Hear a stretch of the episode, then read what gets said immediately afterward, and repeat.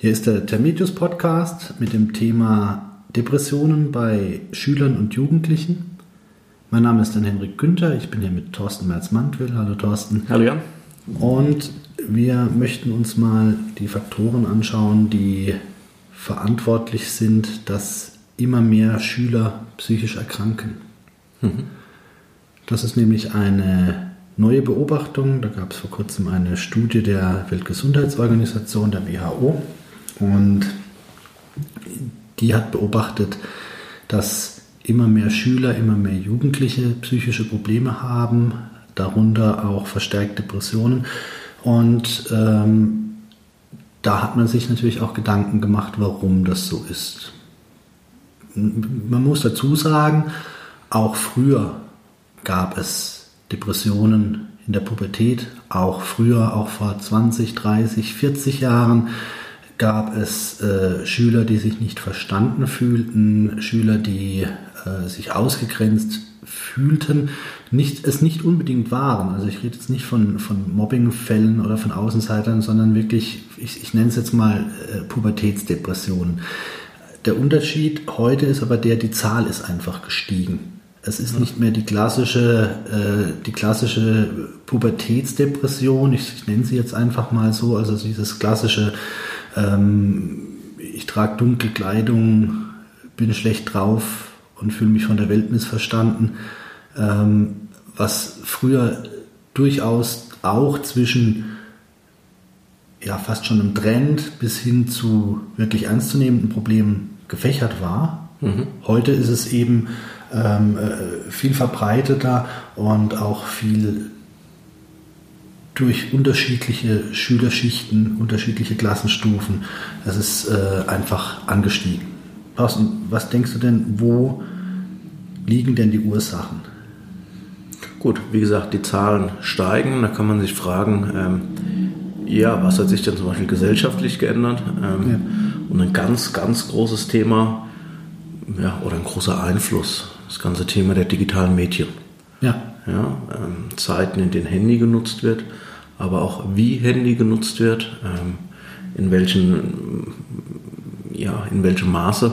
Ähm, das sind Themen, die da schon einen gewissen Einfluss haben. Ja. ja äh. Klar, weil das, das Handy natürlich, ähm, man muss es trotzdem so sehen, dass das Gehirn das Handy schon als fast Person wahrnimmt. Also das heißt, der, ein User, der in ein soziales Netzwerk einsteigt, hat nicht das Gefühl, ich bin hier äh, ganz allein und mache hier was mit einem Stück Technik, sondern der hat das Gefühl, ich tauche ein in eine andere Welt. Und in dieser Welt können ganz plötzlich und ganz schnell ganz viele Informationen und Emotionen genau. auftauchen. Ich, man weiß nie, wenn man jetzt so ein, äh, ein, ein Netzwerk wie Facebook öffnet, was man zu sehen bekommt, ob man jetzt gleich ein, ein witziges Bild, einen witzigen Spruch sieht oder vielleicht irgendwas Tragisches von der Umwelt, vom Krieg, ähm, tragische Inhalte, ähm, ob irgendwelche politischen Ärgernisse. Man weiß nicht, was auf einen zukommt und genauso ist es natürlich auch bei Jugendlichen, bei denen die Emotionen natürlich oftmals noch viel intensiver sind. Genau. Man, man, genau, man, ja. man denkt jetzt mal an ganz einfache Dinge. Äh, wenn früher ein, ein Boyband-Sänger eine Gruppe verlassen hat, da standen hunderte weinender Mädchen, für die es wirklich eine tiefe emotionale, ein, ein tiefes emotionales Problem war, dass ein Sänger gesagt hat, ich mache jetzt eine Solo-Karriere. Ähm, das heißt, hm. das heißt, äh, da manifestieren sich die Emotionen an, an, an Themen, die man als Erwachsener vielleicht gar nicht so ähm, erfasst ja, ja. oder ernst nimmt. Ja. Wo man denkt, ja, soll ein bisschen gucken. Aber es kann natürlich eine emotionale Überladung geben. Genau. Dann viel vom Freundeskreis spielt sich letzten Endes innerhalb des Handys ab. Ja. Zu gucken, was macht derjenige, wie verbringt der sein Wochenende, äh, was ist da los, äh, wer postet was, äh, wer ist auf welcher Party diese ganzen Geschichten sorgen auch dafür, dass man immer Zeit davor verbringt, ja. immer zu checken, okay, was ist da los, was ist da los, was ist da los. Ähm, so dieser Abgleich, was macht mein Freundeskreis, wie ist mein Status in diesem Kontext, auch ein ganz wichtiges Thema, da es ja auch eine Phase ist des ja, sich selbst Findens, ja. einordnen. Ja, das sind Themen, die. Und auch, die eine, eine, dauerhafte Alertness, eine ständige Alarmbereitschaft, die daraus entsteht. Ich muss reingucken, damit ich nichts Neues verpasse. Wir hatten ja schon mal einen Beitrag über das Thema Fear of Missing Out, über FOMO ja. gemacht. Ja. Haben wir einen Beitrag gemacht? Ich glaube, wir haben auch einen Beitrag gemacht. Wenn nicht, dann machen wir es bald. Ähm, die Fear of Missing Out, die Angst, etwas zu verpassen.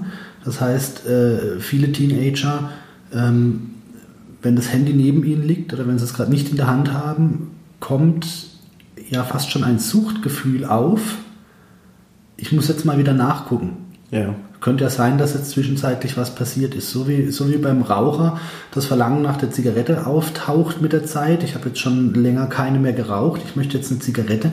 So ist beim Jugendlichen ähm, dieses, äh, ich muss jetzt an mein Handy und gucken, ob jetzt vielleicht jemand was gepostet hat, was vielleicht interessant ist, vielleicht irgendwas Wichtiges. Ja. Und das sorgt natürlich für eben diese Alertness, für diese äh, Alarmbereitschaft und damit natürlich auch für Stress. Ja, diese Alarmbereitschaft übrigens auch ein Thema ähm, zum Beispiel beim Lernen. Ja? ja. Ähm, Schüler, die eh teilweise durch Schulsystem G8 zum Beispiel mehr leisten müssen, ja. dann und wann, ähm, ja, sitzen zu Hause, müssen lernen und ständig diese Alarmbereitschaft ja. die aus der Konzentration rausbringt, beziehungsweise vielleicht auch gar nicht zulässt, dass ich mich richtig gut konzentrieren kann. Wenn ich gerade im Lernen drin bin, dann vielleicht das Handy klingelt. Ja. Ähm, ja, und der Schüler dann doch gefühlt viel Zeit am Lernen verbringt, aber die Effizienz nicht wirklich groß ist. Ja. Daraus auch Druck resultierend, ja, weil man die Leistung nicht bringen kann.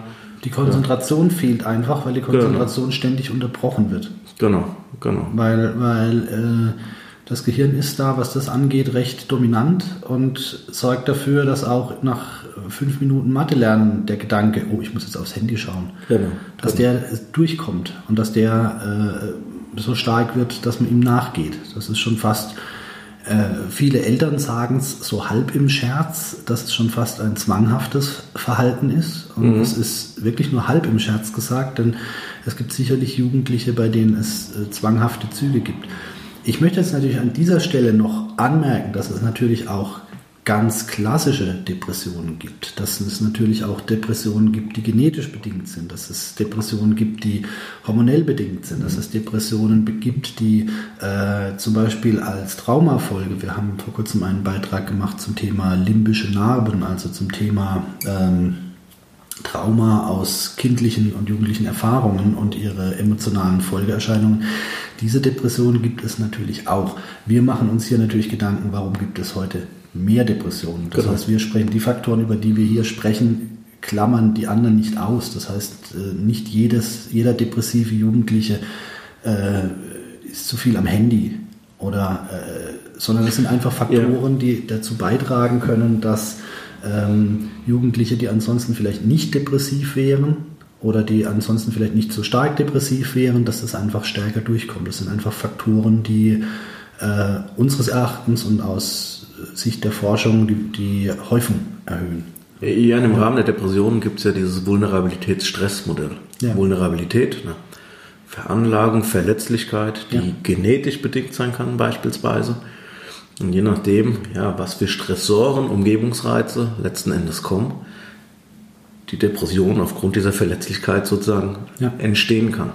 Und das sind jetzt klare Faktoren beispielsweise, ähm, ja, die, die für diese Stresskomponente sozusagen ja. zuständig sein können. Was man natürlich auch bedenken muss, mit Handy und sozialen Medien generell Bildschirmzeiten, künstliches Licht sind natürlich auch ein Thema. Ähm, ich habe vor kurzem einen Beitrag gesehen über die LED-Flut mhm. und die Fragestellung, tut uns das LED-Licht, was ja ein getaktetes Licht ist. Thorsten, du bist da viel mehr Spezialist für Licht und Wellen. Ja. Du hast ja einen Ingenieurshintergrund in dem Bereich, ja. ähm, äh, wo es darum ging, tut uns das viele LED-Licht überhaupt gut? dass wir den ganzen Tag abbekommen. Diese, äh, das Licht, das aus dem Handy kommt, das Leuchten des Handy-Displays, genau. ähm, äh, das Leuchten des Computermonitors, aber auch die immer häufigeren LED-Lampen um uns herum. Ähm, es sind ja auch schlicht und einfach die Bildschirmzeiten, die das Gehirn stressen und ja. die natürlich auch das Gehirn eines Jugendlichen stressen. Ja, genau. Genau. Also das heißt die Monitorzeit, die Zeit mit künstlichem Licht, die Zeit äh, am Bildschirm. Und äh, auch da habe ich kürzlich einen, einen Bericht gelesen, äh, da ging es um das, den Schlafbedarf von Jugendlichen. Mhm. Ähm, und die Quintessenz war, man unterschätzt den Schlafbedarf. Man geht davon aus, der Mensch braucht durchschnittlich acht Stunden Schlaf und das wird gern auf jeden Menschen runtergebrochen. Ne, dass man einfach sagt, einem Jugendlichen, komm, morgen hast du Schule, du musst dann und dann aufstehen, also geht dann und dann ins Bett. Ähm, es ist aber so, dass während der Pubertät durchaus ein Schlafbedarf von 10 bis 14 Stunden normal ist. Also dass äh, bis zu 14 Stunden am Tag Schlafbedarf während der Pubertät, wo einfach das Gehirn reift, wo das Nervensystem nochmal reift, wo der ganze Körper wächst, wo das Hormonsystem reift, das ist im Grunde, muss man ja sagen, ist Wachstum oftmals ja nicht so viel anders wie die Heilung einer Krankheit.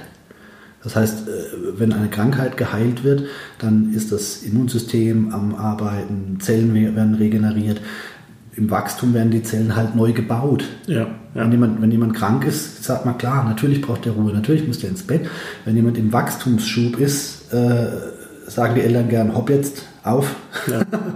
ähm, und, ähm, und das heißt, im Endeffekt ist es so, dass die Jugendlichen oftmals eigentlich Ruhe, Ausgleich bräuchten, genau. stattdessen aber Druck in der Schule haben, Druck aus dem Freundeskreis vielleicht auch, sozialen Druck, Leistungsdruck, ähm, dann äh, den Druck aus den sozialen Medien, das äh, Verlangen am Ball zu sein, dann den Stress durch die Monitorzeiten, durch die Außeneinflüsse. Freizeitaktivitäten. Gut, die jetzt nicht zwingend belastend sein müssen, aber auch vom Zeitrahmen halt ähm, so sein können, dass man weniger Ruhezeiten hat. Ja, richtig. Ja, ja. Und, und, Freizeitstress, nicht alles, was Spaß macht, ist erholsam. Ja. Also äh, ich, man hört oft, dass man sagt, zum Ausgleich mache ich gerne Sport. Ähm, das ist auch okay, dass jemand zum Ausgleich gerne Sport macht. Wenn jetzt aber jemand körperlich auf dem Zahnfleisch geht und völlig ausgelaugt ist und sein Körper eigentlich Ruhe bräuchte, dann ist Sport auch nicht unbedingt die, der optimale Ausgleich. Das heißt, in ja. dem Moment, wo der Körper schon angeschlagen ist aufgrund von Stress und aufgrund von Belastung, ihm dann nochmal zusätzlich äh, Leistung abzuverlangen, ist nicht immer heilsam. Das habe ich schon mehrfach in der Praxis erlebt von Klienten, die sehr sportlich waren, wo ich auch gesagt habe, äh, machen Sie langsamer, weil es ist nicht zuträglich. Es ist nicht, weil sie, sie, waren so in dem Gedankengang drin. Ich bin unter der Woche bin ich stark unter Stress und es ist alles so hektisch. Und am Wochenende nehme ich mir die Zeit und laufe einen schönen Marathon. Ja. Weil, weil, sie, weil, weil, die Klienten in dem Moment sagen, ja, beim Marathon, da kann ich toll abschalten, ja. da habe ich auch so dieses Runners High und die Glücksgefühle.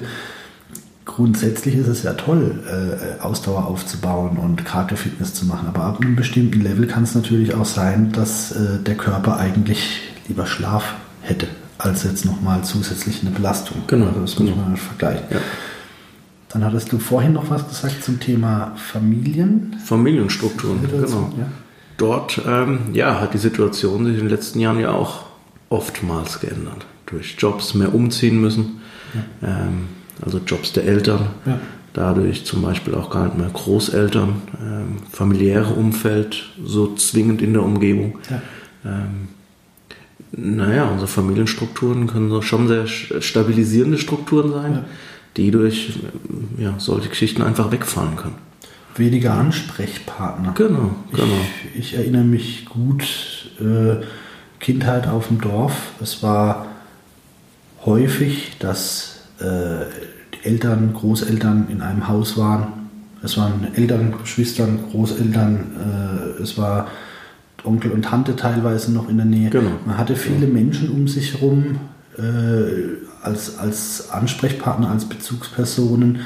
Heutzutage ist es, äh, viele Menschen leben in Städten, viele Menschen sind jobmäßig in die Stadt abgewandert, umgezogen. Heutzutage sieht man sehr oft Einzelkind mit Eltern oder vielleicht auch mit alleinerziehendem Elternteil, wo es eigentlich wenig familiäre Bezugspersonen gibt. Genau, genau. Und das kann, konnte früher natürlich ein Puffer sein, dass man im Zweifel, äh, es gibt ja diese, diese netten Bilder auf, auf, äh, in sozialen Medien, wo man so ein kleines Kind sieht und sagt, ich habe jetzt die Nase voll, ich gehe zu Oma. Ja. Äh, so, so war es früher. Ne? Wenn, wenn alles zu viel war, dann ging das Kind halt zur Oma oder ging zur Lieblingstante oder ging, äh, ja. äh, hatte dann nochmal vielleicht einen Bonusansprechpartner neben der Mutter, die es vielleicht gerade geschimpft hat. Und äh, da hat sich natürlich auch einiges geändert. Genau. Und natürlich auch, muss man ganz klar sagen, äh, was ich beobachte, die Eltern haben natürlich heute auch viel mehr eigene Interessen als früher, habe ich den Eindruck. Das heißt, mhm. äh, äh auch bei Erwachsenen ist das Entertainment-Leben, ob sie jetzt äh, äh, Videos streamen und schauen, ob sie im Internet sind, das Hobby-Dasein. Ich habe den Eindruck, auch die Erwachsenen beschäftigen sich vermehrt mit sich selbst. Also so dieses klassische abendliche Zusammensitzen, dass die Familie wirklich zusammensitzt, ohne dass irgendwo noch eine Elektronik mitläuft und einfach was zusammen tut, zusammen spielt. Das gibt es heute zwar auch noch, aber nicht mehr so ja, häufig und selbstverständlich, wie es früher war. Ja. Das konnte trotzdem früher nochmal ein Faktor des nach Hause kommen sein, das konnte nochmal eine Sicherheit geben, das konnte nochmal einen Schutzraum bieten, der heute vielleicht so nicht mehr da ist. Stabilität, Sicherheit, Struktur. Ja. Genau. Ja. Mhm. Wie ist es denn jetzt, wenn diese, wenn jetzt äh, ähm, Klienten in unsere Praxis kommen, Jugendliche mit solchen Problemen, mit äh, Depressionen, äh, natürlich erstmal muss eine Diagnostik gemacht werden, damit man auch sieht, ist da vielleicht eine äh, endogene Depression vorhanden, ist da vielleicht eine andere Behandlung. Aber nehmen wir an, die Diagnostik ist gemacht, mhm. äh, die Problematik liegt wirklich äh, in diesem Bereich oder scheint in dem Bereich zu liegen. Dann ist die Erwartung ja oft, hier bin ich, oder wenn oftmals sind ja die Eltern mit dem Spiel, hier ist mein Kind äh, Herr Hypnotherapeut, machen Sie mal bitte. Ja. Äh, bitte reparieren. Ja. ähm, ähm, wie würdest du das einschätzen? Können wir das mit der Hypnose leisten, diese mhm. Probleme mhm. zu lösen? Können wir das hypnotherapeutisch leisten? Oder sollte man sich da breiter aufstellen?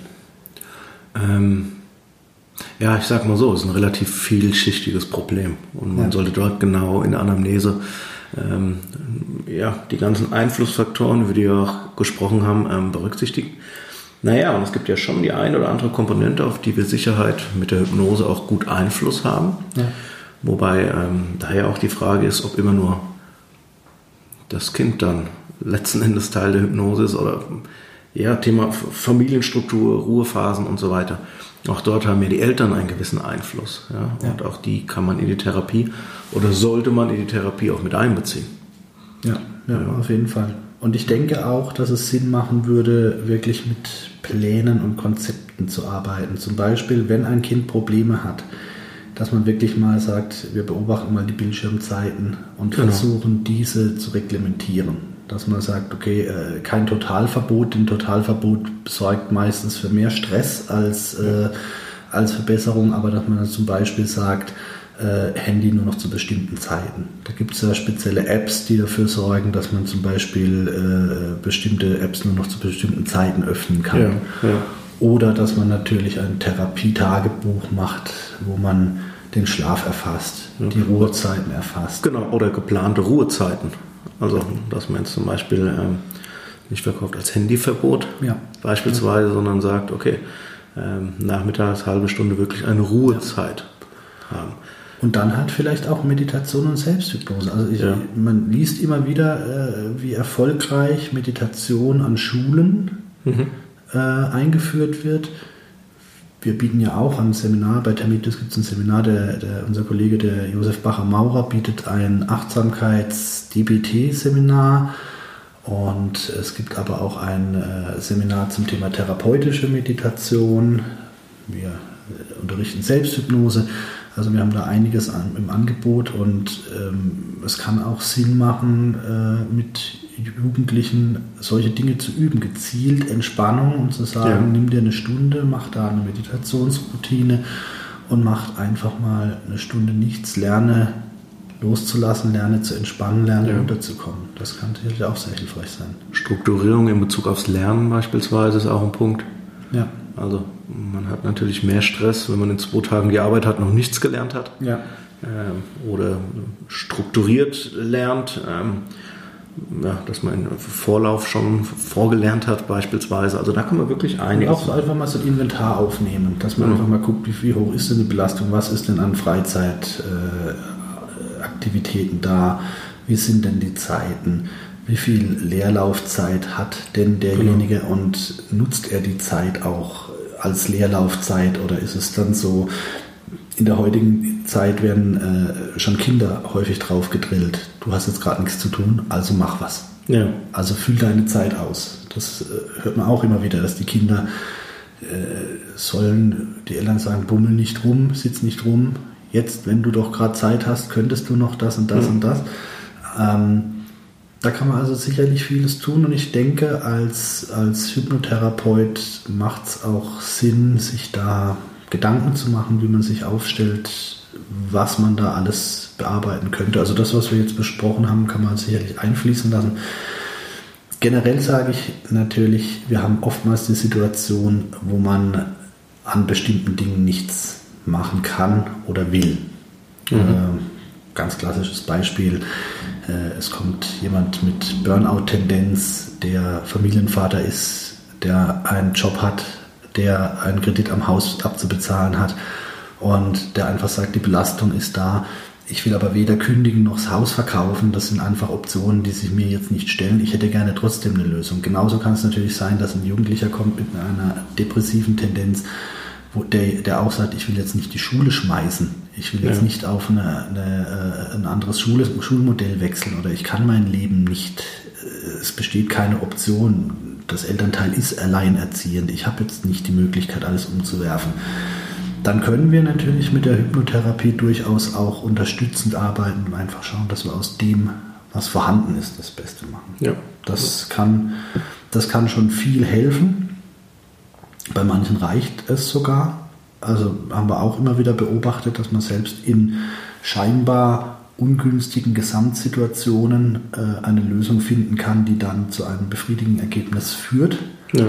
Aber es kann natürlich auch nicht schaden, sich über diese Themen Gedanken zu machen und mit dem entsprechenden Background-Wissen dann auch ranzugehen. Ja. Okay. Ja, Thorsten. Vielen Dank erstmal. Ja, danke dir. Äh, ein sehr spannendes Thema und liebe Zuhörer, ich hoffe, dass Sie auch hier etwas für sich mitnehmen konnten, vielleicht den ein oder anderen Impuls oder Denkanstoß. Und ähm, wir wünschen Ihnen viel Erfolg bei Ihrer Arbeit und würden uns freuen, wenn Sie uns vielleicht mal wieder einschalten. Vielen Dank ja. und tschüss. Danke. Tschüss.